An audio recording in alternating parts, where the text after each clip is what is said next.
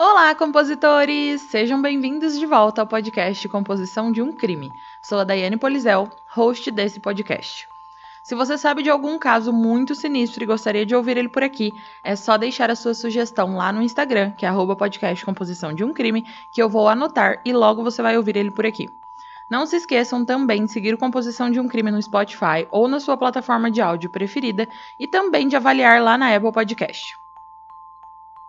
A história do caso de hoje se passa em 1996 e 1997 na cidade de Mons, na Bélgica, pertinho da fronteira com a França, que foi abalada pela notícia de que um policial havia descoberto vários sacos plásticos de lixo que continham partes de corpos humanos. Mais tarde, a morte dessas vítimas e de mais algumas outras foram atribuídas ao açougueiro de Mons.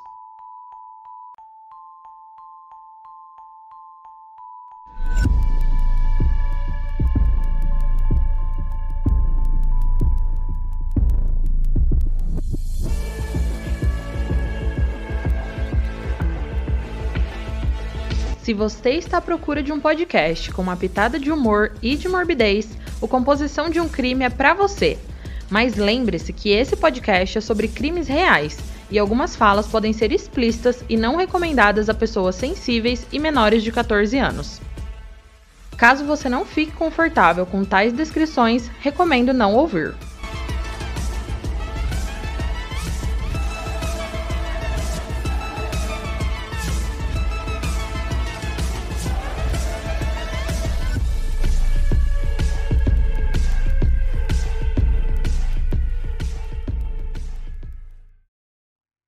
Existem assassinos, estranguladores, estripadores e muitos monstros. Mas há um especial, os açougueiros, que são tão sádicos e animalescos que não deixam nem um centímetro de suas vítimas intocadas. A selvageria com que tratam os corpos pode fazer qualquer um duvidar de como essas pessoas existem no mundo e como vivem e se movem na sociedade sem uma segunda olhada. Eles existem como lobos em pele de cordeiro, prontos para atacar. O que nos leva ao açougueiro de Mons, um apelido que não foi dado levianamente, considerando a sua reputação e a maneira como tratava suas vítimas. A cidade de Mons remonta ao século XII, sendo uma cidade europeia com uma arquitetura elegante carregada de tijolos e várias igrejas e capelas requintadas. A cidade exibe uma série de memoriais para a batalha épica da Primeira Guerra Mundial que ocorreu em seu terreno, e também é um centro de atividades comerciais e educação universitária. Ela compartilhou a honra de ser a capital europeia da cultura em 2015. Mas por trás do charme rústico do velho mundo que a maioria das cidades europeias possui para atrair turistas do mundo todo, a verdade que se esconde na história de Mons é cruel e horripilante, e as pessoas preferem esquecer logo. Em março de 1997, a cidade de Mons que fica perto da fronteira da Bélgica com a França, foi abalada pela notícia de que um policial havia descoberto vários sacos plásticos de lixo que continham partes de corpos humanos. O oficial, Olivier Motti, descobriu as malas ao longo da rua Emily van der Velde. Quando essas sacolas foram analisadas, os investigadores descobriram que elas continham partes de corpos pertencentes a três vítimas femininas. Um dia após a descoberta do oficial Motti, outra série de sacos de lixo foi descoberta em Mons. Dessa vez, os sacos continham o torso de uma mulher, que a polícia sentiu ter sido desmembrada cirurgicamente pelo assassino. Uma análise mais profunda provou que os assassinatos das vítimas achadas no primeiro saco datavam de pelo menos 1995 ou 1996, enquanto o torso pertencia a uma vítima que havia sido morta poucos dias antes da descoberta. Outra descoberta horrível em abril. Mais sacos de lixo encontrados perto do rio Reine, com mais partes de vítimas. Isso convenceu todas as agências de segurança na Bélgica que Mons e a região em volta dessa cidade era a casa de um assassino em série particularmente brutal.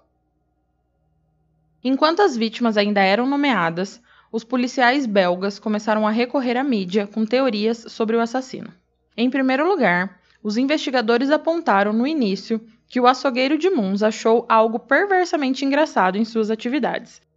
Por exemplo, todos os seus locais de despejo tinham nomes mórbidos. Eu não vou me atrever a falar esses nomes em francês, tá, compositores? Então eu vou falar os nomes já traduzidos, que eram Rua do Despejo, Caminho da Preocupação, Rio do Ódio e Rio dos Tremores. A polícia também teorizou que o açougueiro de Muns pode ter tido algum tipo de treinamento médico, pois cada vítima havia sido desmembrada e mutilada com precisão. O FBI, que foi chamado para consultar o caso, deduziu que o assassino tinha um emprego estável com base no fato de que todas as vítimas eram assassinadas nos finais de semana. As vítimas encontradas nos sacos eram Carmelina Russo, Martine Bon, Jaqueline Leclerc, Nathalie Godard e Begônia Valência. Carmelina Russo, de 42 anos, vinha sofrendo de depressão, o que a levou a visitar lugares isolados e comuns na prostituição de Mons. Em uma noite, em 4 de janeiro de 1996, Carmelina deixou sua casa e nunca mais voltou. Ninguém a veria novamente, até quando a sua pelvis foi descoberta. O fato de que Carmelina poderia estar lidando com a depressão pouco antes da sua morte forma um padrão para o resto das vítimas. Parece que o açougueiro de Mons visava exclusivamente mulheres que eram vulneráveis e pareciam isoladas da sociedade, pelo menos mentalmente. Em 21 de julho de 1996, Martine Bon foi relatada como desaparecida.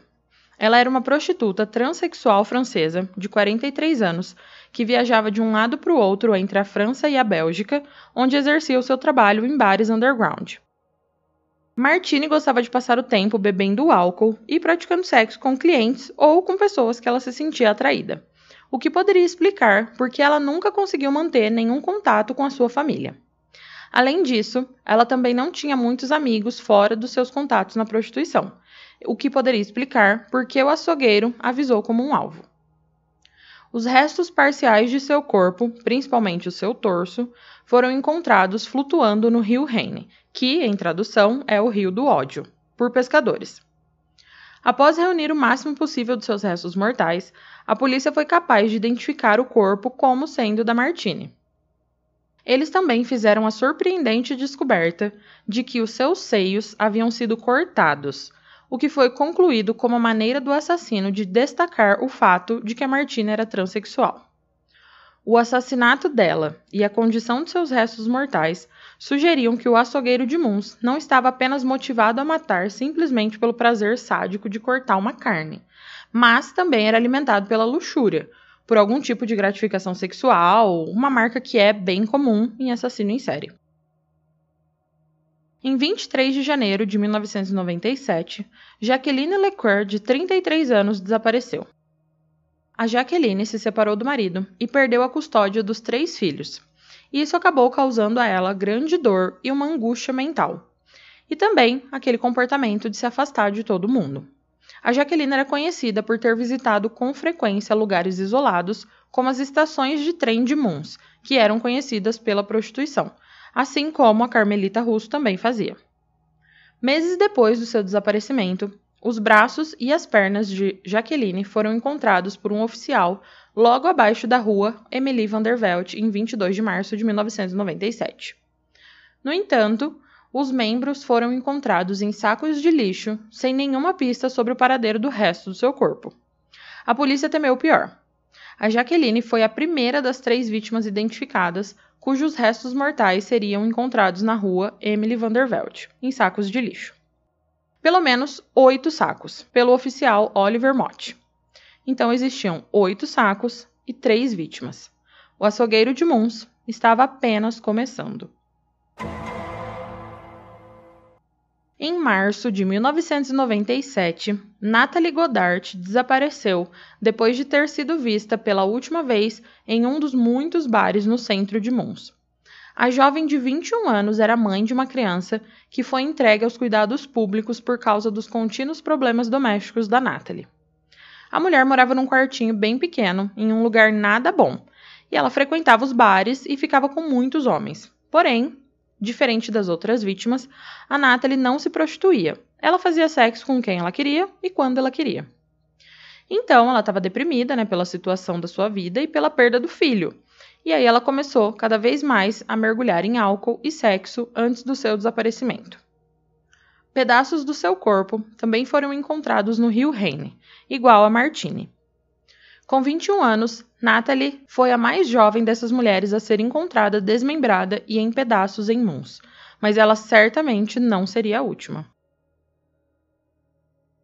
No verão de 1997, Begônia Valência desapareceu após deixar a sua casa. Meses depois, seus ossos e crânio foram encontrados. A polícia levou um ano para identificar os ossos oficialmente como sendo os da mulher de 37 anos que costumava pegar um ônibus todas as noites em Mons. Essa afirmação sobre o ônibus surgiu a partir de uma entrevista com um dos seus vizinhos, que mencionou que a Valência pegava o ônibus pontualmente todas as noites. E ele também falou sobre uma pessoa que jogava uma coroa de flores sobre o rio na cidade, supostamente em memória de Valência. Embora a polícia não tenha conseguido comprovar essa alegação, essa pessoa que jogava as flores no rio pode ser a responsável pelo assassinato de Valência, ou seja, o próprio açougueiro de Mons. E como nós sabemos, Nunca leva muito tempo para psicólogos e psiquiatras apresentarem teorias sobre o funcionamento da mente de certos assassinos, especialmente dos assassinos em série, né? E esse foi o caso também do açougueiro de Mons. Segundo todos os relatos dos profissionais de saúde mental envolvidos nessa investigação, o açougueiro era uma raça intrigante, assim como a maneira como ele matava e eliminava os corpos, variando de cortes violentos e bestiais a mais cirurgicamente precisos e meticulosos, beirando a perfeição obsessiva. No entanto, era muito provável que o açougueiro fosse cirurgicamente treinado, e, para o horror de todos, poderia até ser uma parte ativa da fraternidade médica.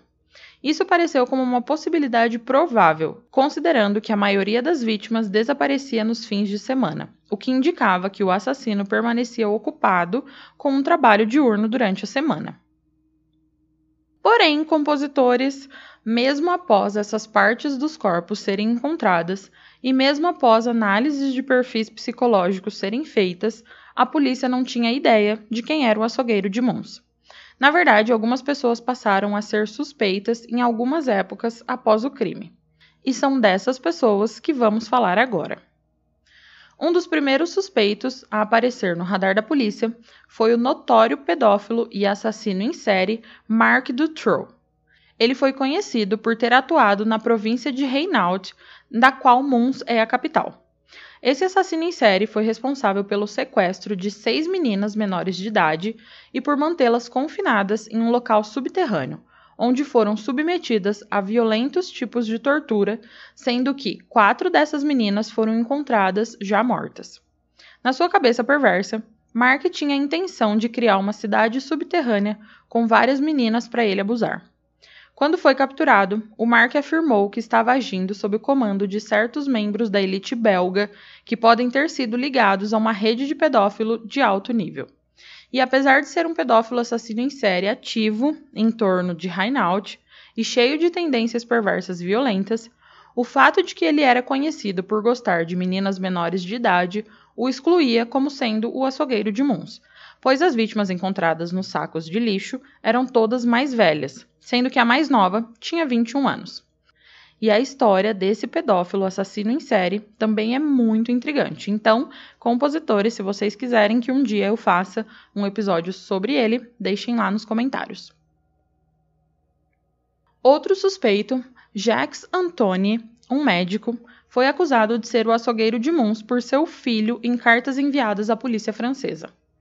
O filho baseou essas acusações no fato de que eles viviam em Mons na época dos assassinatos e ele tinha visto seu pai carregando sacos de lixo pretos pela cidade. No entanto, as mesmas cartas colocam buracos na teoria, já que o filho escreveu continuamente sobre o amor do pai por armas, e até agora não havia evidências de que o açougueiro tenha usado qualquer tipo de arma de fogo nos seus assassinatos. Então, o Jacques também foi eliminado como suspeito. O cidadão britânico John Sweeney também surgiu como suspeito com base no fato de ter sido condenado em 2011 pelo assassinato de duas mulheres por métodos que compartilhavam as características das vítimas do açougueiro. Melissa Halstead, de 33 anos, foi morta e cortada em pedaços em Amsterdã em 1990 e depois jogada no rio Amstel. Então, em 2000, Paula Fields, de 31 anos, foi assassinada em Londres. John ganhou o apelido de assassino do canal e foi condenado à prisão perpétua. Não está claro se o Sweeney esteve em Moons entre os assassinatos de Melissa, que ocorreu em 1990, e Paula, que ocorreu em 2000. Porém, a polícia não continuou investigando o homem. Então, entende-se que eles não conseguiram colocar John em Moons na época dos assassinatos do açougueiro. E nosso último suspeito, que eu deixei por último, de propósito. E antes de falar o nome dele, eu vou contar sobre a história de como esse homem foi considerado um suspeito. Anos antes de os restos mortais de Carmelina Russo serem encontrados, e quilômetros e quilômetros de distância, cruzando o Oceano Atlântico, a cidade de Nova York testemunhou em primeira mão o tipo de crime horrível que a Bélgica conheceu em 1996. Pouco depois das 9 horas da manhã do dia 15 de setembro de 1990, a proprietária de uma empresa de produtos siderúrgicos estacionou em seu escritório em Vinegar Hill, perto do Brooklyn Navy Yard, e avistou um saco de lixo preto na calçada em frente. Ela estacionou seu carro e foi mexer na sua bolsa quando percebeu que o saco estava vazando sangue. A mulher ligou para o 911. Em uma hora, Ken Whelan, um detetive da Homicídios, olhou para dentro da mala. Ela estava cheia de partes de um corpo humano. Enquanto o detetive Whelan estava esperando os peritos chegarem nessa cena de crime, um outro morador desse mesmo bairro foi até o detetive e contou que havia outro saco de lixo suspeito a alguns quarteirões dali, e que esse saco estava fervendo de moscas. Whelan foi até lá e encontrou nesses sacos dois braços e uma perna. Horas depois, a alguns quarteirões de distância, ele descobriu uma terceira bolsa contendo um torso. O legista concluiu que as partes do corpo pertenciam a uma mulher, porém a sua cabeça e mãos nunca foram encontradas. Ele também determinou que a vítima havia sido desmembrada após a morte com uma faca de trinchar e uma serra. Sem um rosto e sem digitais, seria muito difícil identificar essa vítima. Porém, no dia 26 de setembro, uma pista apareceu. Uma moradora de 61 anos do Bronx, chamada Mary Beale, havia desaparecido no dia em que os sacos de lixos foram encontrados. Mary era uma corretora imobiliária e uma tradutora jurídica, que morava em um apartamento pequeno com vários cachorros. Quando Mary perdeu a sua caminhada matinal, a vizinha chamou a polícia, que por sua vez avisou a família.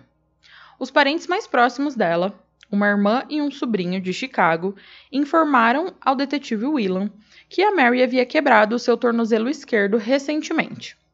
Então, o detetive localizou as radiografias e levou às pressas para o consultório do médico legista, onde um patologista radiografou o tornozelo esquerdo do cadáver encontrado no Brooklyn.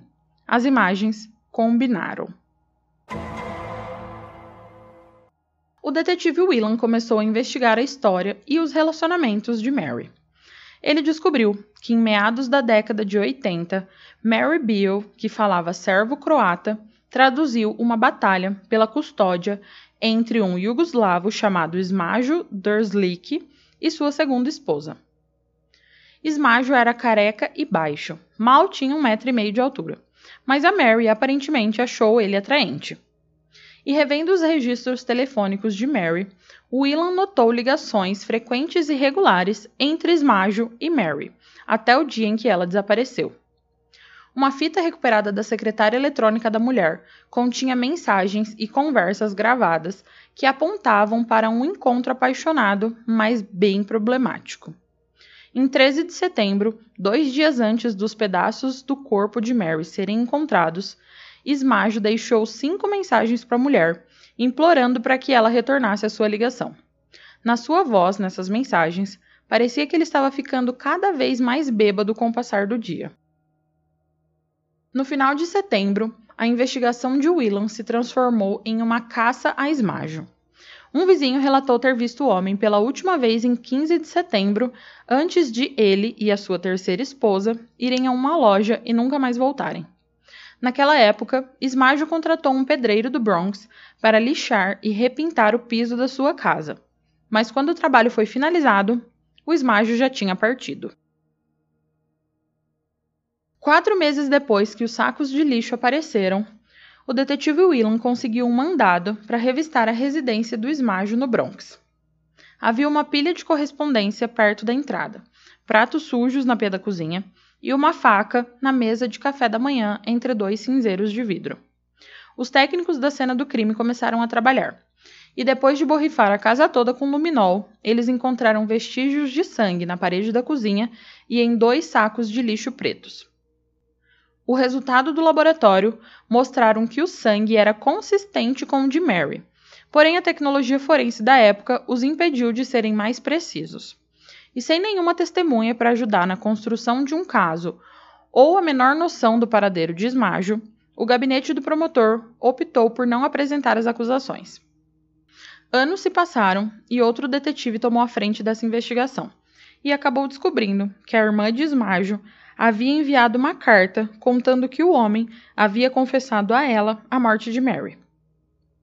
A polícia então foi atrás da irmã do esmajo, que disse que essa história era verdadeira. Então, em 18 de janeiro de 1995, eles acusaram o esmajo de assassinato. E vocês devem estar se perguntando o que tudo isso tem a ver com o possível suspeito no caso do açougueiro de Mons, né? Mas calma, que já já eu chego lá. A polícia, então, após indiciar Esmajo de assassinato, começou a procurar o homem que havia sumido após a morte de Mary. E eles descobriram que ele morava na Bélgica há algum tempo, porém não sabiam em qual cidade. E a polícia belga não estava tão afim assim de ajudar a polícia americana. Então o caso foi esfriando. Em 2006, na Albânia, pedaços de dois corpos são encontrados em sacos em um rio mas os policiais e investigadores de lá não chegaram a lugar nenhum nas suas investigações e acabaram chamando a ajuda dos Estados Unidos. Foi quando um detetive que estava ciente do caso da Mary Bill achou tudo aquilo muito familiar: o desmembramento, os sacos plásticos e os cortes cirúrgicos. Esse detetive deu seu palpite de que o principal suspeito era Esmajo, que há muito tempo havia fugido dos Estados Unidos e estava morando em algum lugar dos Balcãs. Esse detetive também descreveu uma série de assassinatos não resolvidos que ocorreram nos arredores da cidade belga de Mons em 1996 e 1997, perto da época em que Ismajo morava na Bélgica. Cada um desses crimes apresentavam vítimas femininas desmembradas. Entenderam onde eu estou querendo chegar, compositores? Se Smajo fosse realmente o assassino por trás da morte da vítima nos Estados Unidos, das vítimas da Bélgica e das vítimas na Albânia, ele seria um serial killer itinerante e intercontinental. Smajo foi preso em 2009 pela polícia de Montenegro, que se uniu a policiais americanos. Aparentemente, o homem foi responsável por uma série de assassinatos não apenas nos Estados Unidos, mas também em outros países europeus como Albânia, Montenegro e Bélgica. Ele foi acusado do assassinato de Mary Beale nos Estados Unidos, bem como de sua esposa, que desapareceu na Albânia vários anos antes da sua prisão. Mas então Smajo era o açougueiro de Mons? Embora ele tenha morrido na prisão em 2012, uma coisa é certa. Depois de fugir dos Estados Unidos após o assassinato de Mary, Smajo acabou indo parar na cidade belga de Mons, e estava lá quando a Carmelina, a Martine, a Jaqueline, a Natalie e a Begônia acabaram em sacos de lixo, pedaço por pedaço. Porém, as autoridades belgas investigaram Esmajo e nunca acreditaram que ele realmente fosse o açougueiro de Mons. Então a morte dessas mulheres permanece até hoje sem solução. O açougueiro de Mons junta-se às fileiras de alguns dos mais terríveis assassinos mas ele permanece ainda mais sinistro, considerando que não houve um rosto para se associar a ele, e talvez nunca haja.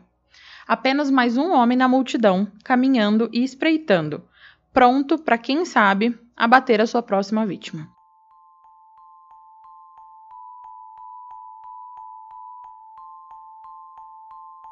Compositores, o caso de hoje chegou ao fim. O que, que vocês acharam?